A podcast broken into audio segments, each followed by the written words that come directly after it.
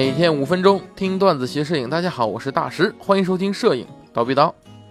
呃，最近呢，这微单算是横行，对不对？呃，其实也就所谓的无反相机啊。随着索尼在这方面的成功呢，你像这佳能啊、尼康啊，甚至松下，哎，都推出了自己的无反相机。那这时候呢，就有同学啊有困惑啊，也经常问我说，我现在新买一相机，我到底是该买？单反呢，还是干脆就买新的微单呢，是吧？这两个到底有什么不同，或者有什么优缺点呢？今儿啊，咱就好好聊聊这事儿啊。首先看你使用习惯，目前无反与单反现在是各有各的优点啊。那么我们呢，先从缺点来说啊，意不意外，惊不惊喜？对，好，我们先说缺点啊。首先咱先说无反最大的缺点就是对焦，你要这么去想。单反的对焦呢，它是测光有一个 CMOS，然后对焦呢专门有反光板以及内置对焦系统，然后成像呢还有一个 CMOS。你要换到无反上呢，这一切全都集中到那一块 CMOS 上，你可以想象它的精确度到底有没有单反的高，是吧？肯定是没有的，对吧？那么但是集中到一块 CMOS 这种现象，它是一种趋势。目前无反相机作为相机之后的发展趋势是必然有这个结果的，短法兰距，对不对？哎，但是依照目前的技术水平，这种集成到一块 CMOS 上的这种，包括测光、包括对焦等等这些系统，还无法达到完美的地步。所以极限性的对焦性能，特别是暗部的对焦性能、低反差对焦性能，无反还是有很大问题的。无论是 EOS R 还是 Z 七，我都是实测啊。低反差对焦很差，比六 D 还要差。六 D 人传说只有一个对焦点嘛，但是中间那一对焦点，你发现它暗部对焦和低反差对焦还都是非常棒的，就是因为它有自己专门的一套对焦系统的单独模块啊。呃，暗光下对焦呢，六 D 也很优势。刚才我跟大家说了，对不对？还有一个是缺点，就是说这个无反相机目前这个目镜啊，目镜那个显示屏的刷新率。还不是特别高啊，就是那块。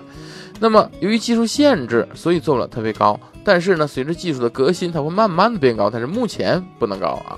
那么相比于单反这种光学取景器，这种刷新几率慢就成了一个很大的问题，对不对？但是这个慢到底慢到什么程度呢？其实我觉得，无论你是对对焦方面的要求，还是对单反刷新率啊，就这个目镜刷新率的要求，其实。都是在比较高的要求下才会用到的。平常的，你像拍拍什么人像、风光、静物，对不对？前一阵我去拍太庙的时候，也是用的 EOS R，对吧？都正常使用，没有任何能阻碍到我拍摄的问题。所以说，这些情况下，你的对焦系统、你的暗部对焦、你的低反差对焦、你的刷新率慢等等这些问题，其实在你的日常使用中，你是。用不出来的，所以很多人呢用无反都觉得它没问题，原因就在这儿，因为你用不到它的极限性能。现在的技术称不上完全成熟，但是满足日常使用没问题。那么再说回微单的优点啊，所谓无反相机的优点，随着无反相机的功能越来越多，它那体积呀可是越来越不小了。你像尼康、松下，对不对？佳能个个体积都挺大，那么大小与重量。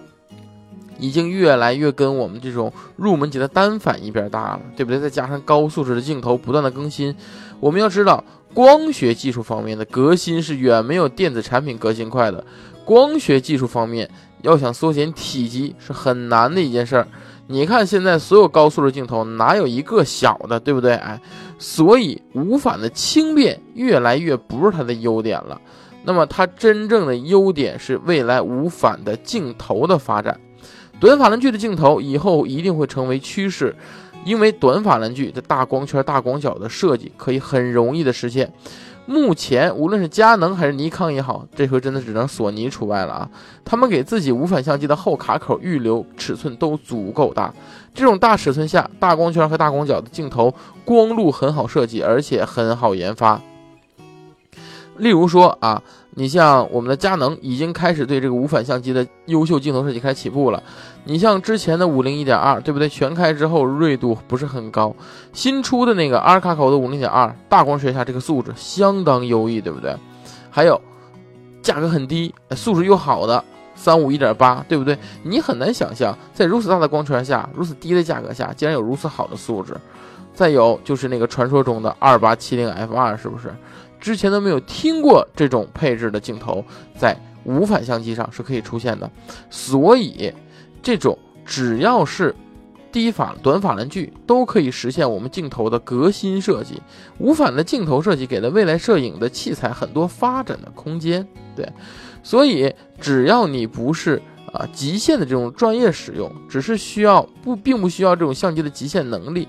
那么，其实所谓的无反相机、微单相机，也可以满足你日常。对，你可以放心的去购买啊。